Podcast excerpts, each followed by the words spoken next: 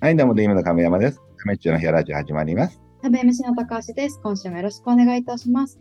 ゲストをお呼びいたします。前回に引き続き、IT ジャーナリストの三上洋さんです。よろしくお願いします。三上でございます。よろしくお願いします。よろしくお願いします。今はどうか、最近のちょっと流行りのチームとかちょっと前回聞かせてもらったけども、え三上さん自体はもともと何こう、ずっとジャーナリストだったの？そうですね。どっちかっていうと、ライターで原稿を書く人間でございました。で、はいえーまあ、もともとがアングラ系の記事を書いてたりしたので、じゃあ、うん騙されないためにはどうするんだろうっていう逆側の視点も書けるかなということで、えーまあ、こういう立場になった感じですね。あじゃあいろんなところの取材とかあちこち行って調べたりとか、うんやってるんだかね。そうですね。あの、現場取材をできるだけしたいと思ってるんですけども、まあ、なかなかそれもできないので、比較的こう、ネットで起きてる事件を実際に見に行って、実際に試してみるみたいなことが多いかなと。あ、なるほどね。じゃあその、そうか、そういう、そうだ、ネットの中の犯罪が中心だから、比較的自分で体験してみるみたいな、まあ、騙さに行ってみるみたいな、そういう実験をやるって感じかな。そうですね。あのーまあ、例えば、サポート詐欺ってありまして、あの、コンえーいろんなサイトを見てると、いきなりパソコンでビーッとなると。はいはいあなたのパソコンはウイルスに感染しましたっていうのですね。で、えーマイマイクロソフトセキュリティセンターって書いてあるんです。もちろんマイクロソフト全くの偽物でマイクロソフトと関係ないです。はいはいこちらにお電話くださいってする。うんうんで、そこに実際に、あの、私が電話をかけて、うん 試してみるっていうのをやります。はいはいはい。そうするとあ、電話をするとですね、出てくるのがね、はい、もしもし、どうされましたかえ、大丈夫？お兄さんっていうフィリピンなまり、え、あえフィリピンなまりって言っちゃいけないですね。東南アジアなまりのお姉さんが出てまいります。は いでもなんか、え、フィリピンが拠点っぽい？あでも実際に、あの、えーそれ一回捕まったことがあるんですけども、えー実際摘発されたのは、あえー現地の日本語学校の学生をえーバイトとして雇って、それをやらせてたということだったです。まあ、ですので、本当にフィリピンとか、その日本語学校があるようなところが対象になってるみたいです。で、そうするとですね、あの、ウイルス感染しましたって表示出たけどっていうと、向こうが、あの、このソフト入れてくださいって言われます。で、そのソフトが遠隔操作のアプリです。まあ、うん遠隔操作っていうとなんかすごく怪しいソフトみたいですけど、実際はリモートコントロール。外部からそのパソコンを操作するためのものです。うんまあ、あの、よくあるサポート、オンラインサポートとかで使われる正規のものなんですね。うんで、それを入入力し、あ、それをインストールして、そこに出てきた番号を向こうに知らせると、そのフィリピンナムのお姉さんが実際に入って操作をする。みうんえこのまま私操作するね、見ててね。ほらう、んあ、これ今たくさん出てきた。これみんなウイルスよ。え、じゃあちょっと CPU の使用率見てみるわね。あ、ずっとあなた98%ウイルスにやられてるからよ、みたいなことを脅すんです。うんもちろん全部嘘です。ウイルス感染してません。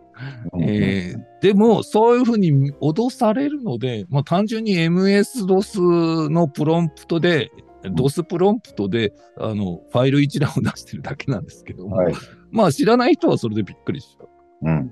そこから、えっ、と、全く意味のないセキュリティソフトを、えー3ヶ月数万円とかで契約させるっていうものなんですよ。うん。うん。うん。なるほど。っていうのを実際にやってみるとかっていう仕事をしております。はいはいはい。あで、そこでまあ何万円かの詐欺やうって感じなんだね、そこで。そうです、そうです。はいはいはい。なるほど。初めの方で、その BBB って音鳴らすっていうのは、それは何？そういった仕掛けができるんだっけ？もう単純にあのウェブサイトでポップアップを出して、えうんポップアップの上で、えー、と音楽を再生してるだけです。ああ、そんだけか。あなるほどね。あそういう単純なもんだね。基本的に。じゃあまあすぐ消せるっちゃ消せるんだけど、あもう本当に消せます。はい。あ、じゃあみんなこれは大変だっていうところの人で、まあ分かってる人はパッと消して終わるんだってい感じだね。でも全画面で来て、あの閉じるボタンも見当たらないので、みんなあたふた、あわあわあわあわしちゃうっていう感じですね。はいはいはいはい。まあでもまああるよね、こんなもんはね、たくさんこれから。まあそうですね。まあ、あの、それがですね、最近スマホ向けに変わってまして、あら昔はパソコン向けだったので、あの、無料のアダルトサイトを見てる、パソコンのことわからないおじさんたちが引っかかってたんです。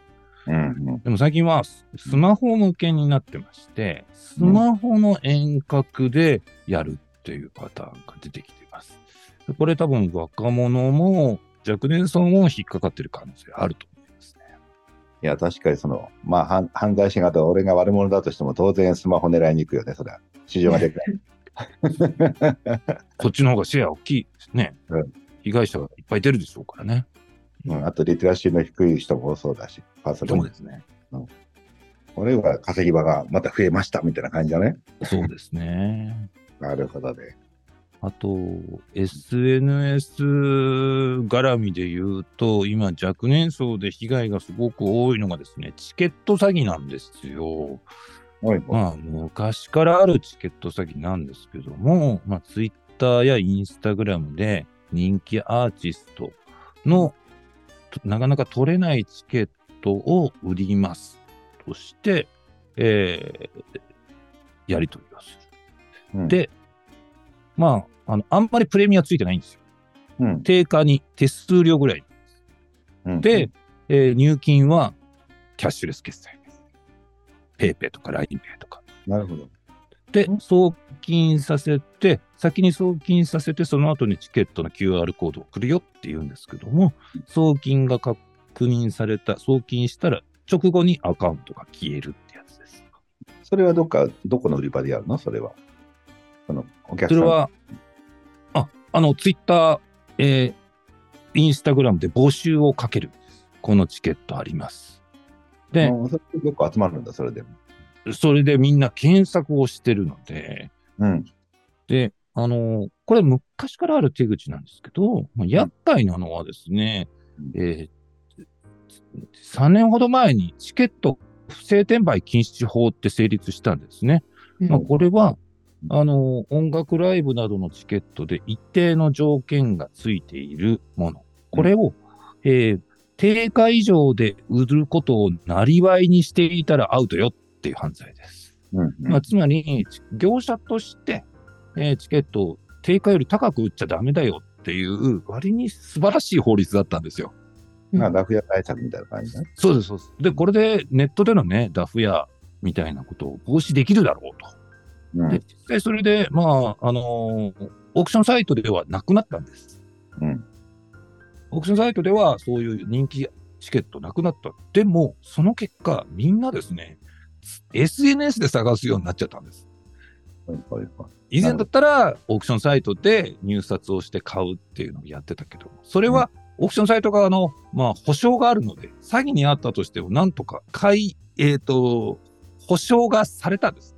でも、チケット不正転売禁止法ができたおかげでですね、うん無理やり入手するには SNS の直接取引をしなくちゃいけなくなっちゃって、うん。そのために、まあ結構みんな使うようになっちゃったっていう現実があります。うんじゃあ、現実の中で言うと、ラフ屋の方も、そっちの方で仕事してる人もいるわけだね。そうですねうん。はい。で、それはまだ、まあ、あの、お金払ったらちゃんとチケット送ってる分、マシな方で、ラフ屋の方が。はい。うん。もうや、やらずぶったくれっていうか、その、なんていうか、金だけ取って何も送らないのに比べはマシだったラフ屋の方が。そうです。あの、えー大きな悪か小さな悪かっていう 違いかもしれないですね。確かにそのチケットのやつぐらいだったら誰でも引っかかる可能性ありますよね。あると思います。み見分け方とかないですよね、きっと。詐欺。えっ、と、まあ、あの、極端なこと言って SNS でそういうことやっちゃダメよしか対策がないっていうところですね。まあ、ほ普通のオークションタイプだったらさ、いくらかその、なんていうか、過去の信用歴とか取引歴がはい。あって、まあ、そこでまあ、専門にみんな頑張ってたりとかしたよね。その評価が低いとうん。怪しいとか言ってたけど。うん。そうか。SNS だとその辺のほ保証というか、まあ、変な話、ないのもあるしってことだよね。うん。仲介に入ってくれませんからね。そこは非常に困ったところです。あの、厄介なのがですね、あの、そういう詐欺専門でやってるやつだけじゃなくてですね、あの、とんでもないファンがいるんですよ。例えば、あの、某男性アイドルの追っかけの人がいますと。で、この人は、まあ、あの、死ぬほどファンクラブの会員になってます。うんうん。まあ、そういった男性アイドルグループだとファンクラブの会員にならないとそもそも申し込めないので。うんうん。で、あの、家族、友人を総動員って数十人のアカウント持ってるんですよ。で、うんあの、全国ツアーのチケットを総ざらえして抑える。うんで、そうすると絶対自分が行けないものとか、自分一人で行くのに3席取れるとかっていうことが発生するんですよ。うん。で、それを転売するってやつらもいるうんうん。で、その人たちは、転売でファン活動をしてる状態なので、うん微妙な線で、それがなりわいかどうかって言われるとなりわいじゃないじゃないですか。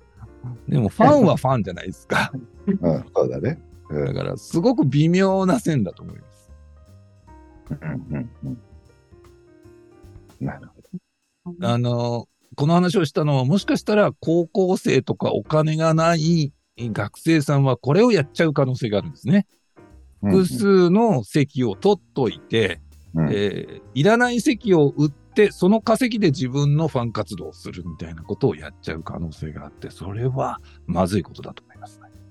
うんうんうんうんなるほどね。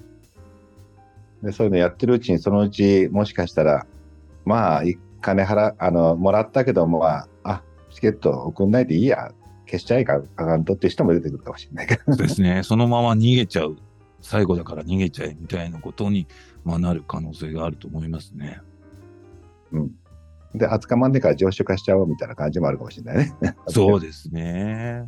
それがどんどんエスカレートしちゃうのかもしれないですね。ねまあ、何にしてもエスカレートはしやすいよね、ちょっとしたことから。うん。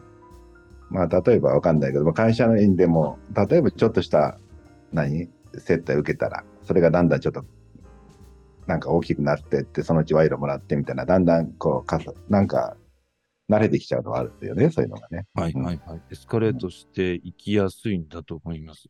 ただ、実はすごい捕まりやすい犯罪なんです、チケット詐欺って。ってのは、その、えーキャッシュレス決済を多くは使ってますので、キャッシュレス決済のアカウントって電話番号に紐づいてます。まあ、ですので、捕まっちゃう、あの、ちゃんと操作すれば捕まえられる犯罪なんですよ。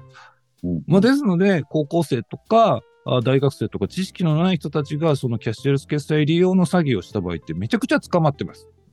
それを知らないんだと思いますね。うん。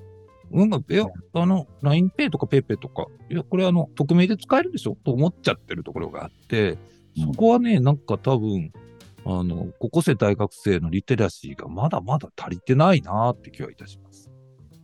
うん、確かにね。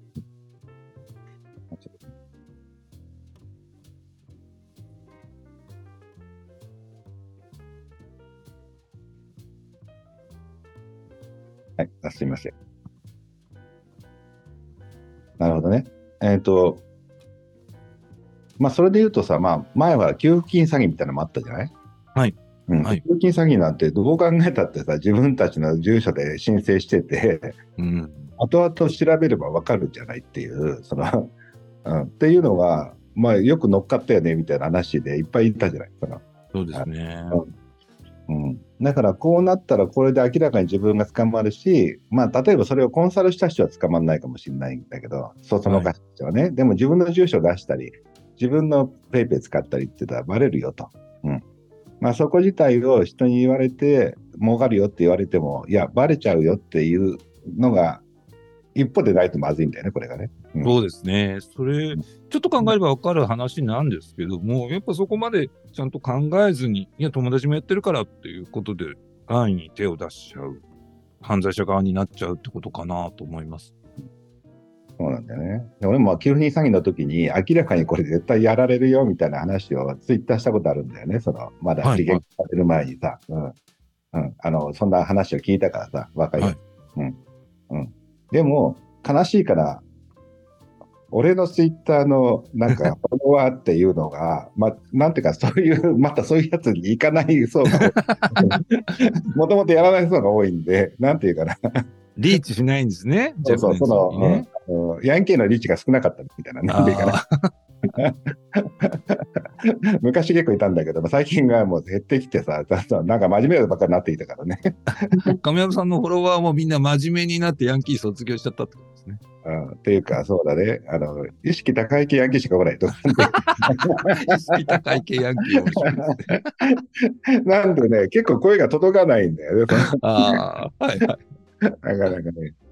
うんあそこで言うとう、んあの今、こういったね、闇バイトだけ、闇バイトとかチケット詐欺とか、まあ、加害者側になっちゃうっていう青少年の問題の対策で、まあ、うんあの政府なりがお金出して広告を出したりっていうのをやってるのがいいんですけど、一つやっぱりやってほしいのが、プラットフォーム側が踏み込んでほしいんですよ。あの、ツイッターとインスタグラム、まあメタ社ですよね。だからなんで、メタと X がきちんとそれに取り組んでほしい。そういった闇バイト募集、チケット詐欺、えーネット詐欺、そういうもののに対して厳正に対処するってことをやってほしい。残念ながらに日本の法律では言論の自由があるので、簡単に警察は捕まえられません。それに対して、例えば、一回闇バイト募集したような SNS の電話番号や SNS の電話番号からはもう二度と X 社のアカウントを作れなくするとか、うんそのぐらいのこのかなり厳正な処置をプラットフォーム側でやってほしいなとは思います。うんまあでも、まあ、福赤というか、まあ、全然アカウントいくつも作れる形の中で、まあ、紐付けしなくても作れそうなのが多いって多いよね、あんこも。うんそうですね。なので、まあ、例えば、その電話番号認証をどこまでしてるのか、電話番号認証をなしではここまでしかできませんよ、みたいな制限を作るとか、やってほしいなと思いますね。あと、なんか、あのー多分ね、今回の闇バイト対策で随分予算をつけて、今、あ総務省なり警察庁がやってるんですけども、その時に、あのタイアッププラットフォーマー側とタイアップしたらどうかなと思っていて、例えば、えー TikTok に闇バイトになら、闇バイトに騙されないように言って、警察庁が広告を出す。ただし、その広告の契約の時に、あの、タイアップ、タイアップ記事出してよと。で、タイアップで、例えば TikTok のインフルエンサーを使って、そういう闇バイト対策の動画を一緒に出すみたいなことをなんかやったらいいのかなと思っています。うんまあ、実際問題、そのさっき言ったような、なんていうかな、あのーまあ、広く、なんていうかな、そういう引っかかりそうなやつを抱えてる、あのーあのインフルエンサーいるわけじゃない。例えば、はい。まあ、例えば、G、DG 社長とかさうん、あの、えー、意外とか、これこれみたいな感じ まあ、そういったところがさ、その辺を発信すると結構効果的だと思うんだよね。そうですよね。うん。だから彼らの声は結構、あの、みんな聞くからさ。はい。で、逆に真面目な人、まあ、俺たちも学校の先生通してやったけどさ、先生の言うことはあんまり聞かなかったりするじゃない、なんか、真面目に。そうですよ。僕らだって、学校で教えられたことを実行できてたら、こんな社会になってないはずで、みんな学校で、学校で教えろってみんなね、どうしても IT セキュリティとかリテラシーの人言っちゃうんですけど、それ無茶ですよね。聞いたって忘れちゃうはずだし。だから、なんか、その、亀山様がおっしゃるような、その、青少年に実際近い層を使ってやっていくって重要かなと思ってます。なんか、そうね。例えば、ガシを広報部に雇うみたいな感じだね。そうですね。で、その予算って国もちょっと出す。でも、プラットフォーマー側もちゃんと負担してよと。そういうトラブル対策のがえ映像や広告を出すのにあたって、そのコンテンツの制作費だったり、また出稿費用をプラットフォーマー側が負担をして安全対策をしていくんだっていう、なんかお金になる仕組みを作った方がいいかなとちょっと思ったりしてます。そうだね。あと、犯罪者側がそれ頑張ったらちょっと減刑してやるとかさ。ああ、そうですね。それかもしれない。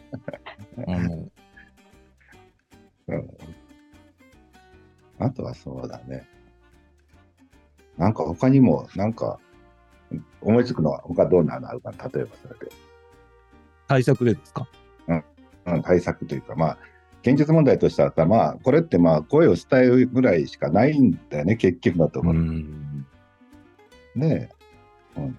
みんな分かってないのが多いわけじゃない。だだから、その、さっきの話で言うと、まあ、明らかにあ浅はかなところで間違いを犯すとかあるじゃない。ペイペイ使ったら悪はいい、とか。はい。あのね、うんで。そういうことだけ伝えればさ、多少はちょっと離婚になればわかるわけなんだけど、うん。うん。でもその人間たちが届かないメディアでテレビでやろうが何やっても意味がないわけだよね。本当おっしゃる通りで、だから、うん。テレビの昼のワイドショーで注意喚起しても、青少年は見てませんから、何を言っても届かないんですよね。あの、TikTok は実はそういうのを始めていて、うん。TikTok はアメリカで結構依存症が問題になってるんですね。うん若者が延々と見ちゃううんっていうんで問題になってて。いや、若者だけじゃなくて、実は私も TikTok 見るようになってから TikTok にすごくハマっちゃうんですけども、その依存症対策の啓蒙動画を CM として流してるんですよ。TikTok の中で。ね。TikTok を閉じて外に出ようだったり、いや、すあの、スマホの操作をやめて、他のことをしようだったりっていうことをちゃんと出している。それは TikTok 側がその努力をしているっていうことが、まあ明らかなので、少しはいいですよね。うん。まあ確かにも最近ゼルダとかやってると、あの、時々赤い太陽出てきたら、ちょっと、あやりすぎかなと思って、休もうとか思うんだけどね。そうですね、そうですね。なんかそういうものがあっていいのかなとは思うん。でもさっきの話で言うとさ、結局そのまあ言論の自由じゃないけど、どこ、どこら辺を管理体制に置くかって結構難しい話だと思うんだけど、あの、結局、じゃあ最近出たのはなんだ、スレッドだっけ？結構インスタと紐づいた新しい SNS 出たと思うんだけど、まああんまりなんかちょっと途中であんまり人気が出なくなっちゃったみたいなとこあるけど、う。はい。まあ比較的ああいう感じの Facebook みたいな、なんとなくその、えーまあ比較的個人認証強そうなものっていううんだと、まだその、何、アカウント作りにくいとか、あの、はいっていうのはあると思うんだけど、まあ、その分自由じゃない分人気が出なくなるとかね。あの、ね。まあ。両方出てくるから、まあ、本当に SNS 側が、まあ、難しいところだね。うん。ただ、俺が思うに、ツイッターとかもこれから先はいくらかやっていかないといけないなと思うのは、まあ、うん AI とかでガンガンコメントとかも含めていろんなこと回し始めると、はい。あのもう本当に雑音だらけになって、あの、わかんなくなってくると思うんだよね。ああ。うん、つまり今まで以上に、その負のパワーじゃないけど、悪い奴らのパワーが10倍ぐらいになるから、うん。荒れるっていうのが超荒れるみたいになるわけで、はいはい。そこに何らかの形をしないと、あの正直言って雑音だらけになったら何が本当か分かりにくくなってくるんで、うん、どうしてもその辺の方向に行かざるを得ない気はするんだよね。要は、その価値あるもの。つまり、NHK がむちゃくちゃ保守的な報道だとしたらさ、まあいろんな、ツイッターが一番緩いとしようか、例えば。はい。となったら、それが緩すぎると扱い物にならなくなるからね。硬すぎてもダメなんだけど。うんうん、っていうところで、何らかの規制は入ってくるとは思うんだけど、ただまあ、微妙だね。わかんないだろうが。ねえ、でもイーロン・マスクにそんなこと要求してもするわけないなとは思うので、微妙です。まあ、ユーザーの望むものを提供するのが基本的なビジネスの考え方になるんで。まあ、プラットフォーマーにそこまで要求した、すること自体がやっぱり一見行為というかね、えーそれこそ言論の自由を阻害するというのも言われてしまうでしょうから難しいんですけど、ただ、闇バイト事件以降は、私はある程度プラットフォーマー側がむちゃくちゃな、むむちゃくちゃまで言いません。ある程度強い規制を立てなきゃいけないのかな、とは、ちょっと思い始めました。うん。確かに。まあ、多分ヨーロッパあたりから始まって、その後に日本を真似し始めるぐらいの温度感かな。今のイメージは。そうですね。この後多分 AI を使ったオレオレ詐欺とかっていうものが随分出てくると思うので、そういったものもそれ、じゃあ AI 側で規制できるかって言ったらできないので、結局それを露出する側、えーそれがプラットフォーマーどこなのかわかりませんけど、AI 使った詐欺、AI を利用する詐欺っていうのもいっぱい出てくることって考えると、ある程度プラットフォーマー側の責任を取ってほしいなと思います。いや、おっしゃる通りだけど、どう傾くのかな と思ってさ、今思ったんだけど。あいや、プラットフォーム側の方への俺も政治力ないんで、あの、なんとも言えないけど、そうだね。要は、じゃあ、一般的にどう三上さんって他の中で、その、学校ができることはもう限界あるから、基本的には、まず。そうですね。はい。うん。で、学校教育結構頑張ってますし、うんリテラシー教育もありますし、情報の授業もできますから、うんえーまあ、頑張ってはいると思います。でメディアとしても、まあ、限界もあるね。まあ、時間的に、ね。はい。テレビとかね。うん。そっか。じゃあまあ原則的に言うと、まあどっちかというと今から増えていく方向だよね、これどう見ても。はい。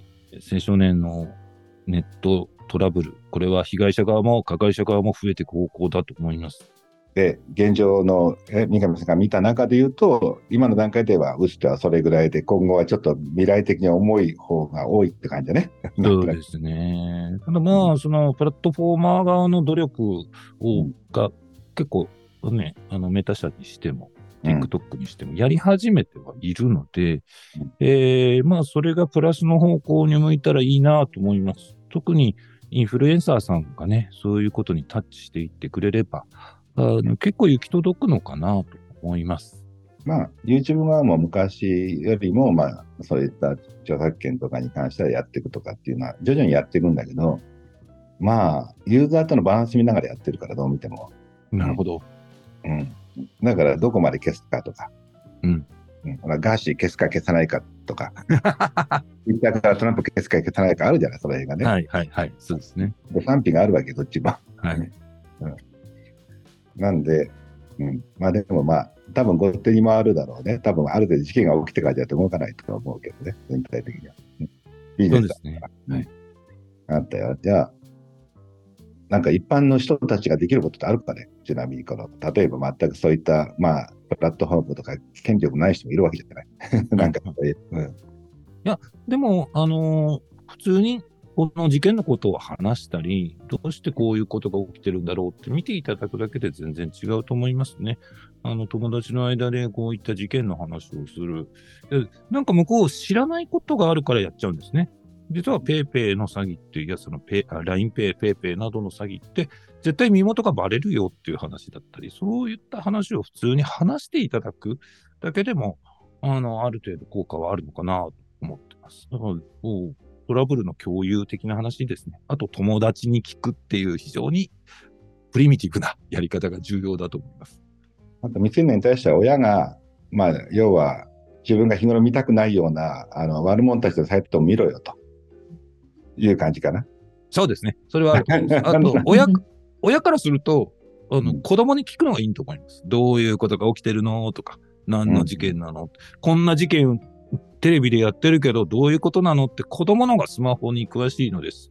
子供に聞くと。そうすると、子供からすると、あ親と情報共有しちゃったっていう一種のブレーキになるので、まあなんか子供に対して親が聞くっていうところも一種のこう抑制効果あるのかなと思ってます。まあ確かにね、親が勉強して子供にこういうのはあるから気をつけてっていうのはちょっとハードル高いわね、確かにね。むしろ子供が詳しい。うん。だからどちらかというと、じゃあ親の方としたら子供がそんなことがあるんだよって気安く言えるような雰囲気作っておくってことかな。本当そうですね。話せる環境がある家庭はトラブルにならないんだと思います。その時に、え、こんなサイト見てたの？もうスマホ取り替えろ？よとか言うと逆に言わなくなっちゃったりするじゃない？そういうの それはおっしゃる通りでマイナスだと思いますね。